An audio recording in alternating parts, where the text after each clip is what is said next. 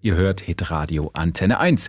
Und jetzt im Winter, da wird es auch bei uns im Ländle oft richtig knackig kalt. Die allermeisten von uns können sich ja dann einfach unter ja, einer warmen Decke einkuscheln oder trinken einen heißen Tee und äh, schauen sich die Kälte praktisch von drinnen an.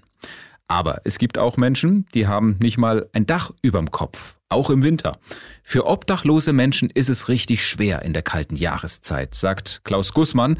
Er ist ehrenamtlicher Helfer in der Wärmestube in Stuttgart, einem Angebot der evangelischen Stadtmission. Da ist es dann schon hart, ne? wenn man den ganzen Tag draußen ist, dann kühlt man mit dem besten Daunenanorak oder mit dem besten Schlafsack kühlt man halt auch aus. Also einer hat mir erzählt, er, im Sommer über wäscht er sich auf dem Friedhof in den Wasserhähnen, weil, weil da kommt ein sauberes, klares Wasser raus, da hat er seine Ruhe, da stört morgens niemand niemand, aber das kann er im Winter nicht machen. In der Wärmestube können sich Menschen aufwärmen, bekommen einen heißen Tee und was zu essen und es gibt die Möglichkeit, richtig zu duschen.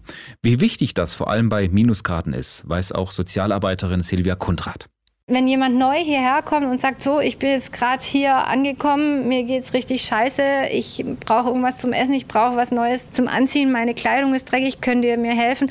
Da sind wir dann auch echt erstmal ein paar Stunden beschäftigt, weil die sind oft erschöpft und müde und wollen einfach nur sitzen und sich ausruhen. Und es ist dann auch schön, wenn die einfach was Warmes bekommen und auch ein bisschen menschliche Aufmerksamkeit. Es gibt auch noch andere Angebote, wie zum Beispiel den Kältebus. Der fährt, wenn es kalt ist, nachts zwischen Dezember und Ende Februar alle bekannten Orte in Stuttgart ab, wo Obdachlose sich aufhalten oder gemeldet werden. Sandra Welsch organisiert das Ganze, diese Fahrten, und findet, der Kältebus ergänzt die anderen Angebote gut weil es tatsächlich immer noch Menschen gibt, die nicht in eine Notunterkunft gehen. Also es gibt eigentlich genug Notübernachtungsmöglichkeiten, aber es gibt Menschen, die wollen nicht in die Notübernachtung gehen, aus verschiedenen Gründen. Entweder sie haben ein, ein Tier, das sie nicht mitnehmen können, sie haben zu viele Habseligkeiten, die einfach nicht in so ein Zimmer mit reinpassen, die sie nicht alleine lassen wollen, sie haben Angst vor anderen Menschen. Ja, deshalb ist es wichtig, dass es verschiedene Angebote gibt für Obdachlose, wie zum Beispiel die Wärmestube der Evangelischen Stadtmission oder den Kältebus vom Roten Kreuz. Tolle Arbeit auf jeden Fall, die dort überall geleistet wird. Und gleich erzählt uns Angie ihre Geschichte. Sie hat über 20 Jahre lang auf der Straße gelebt, auch im Winter.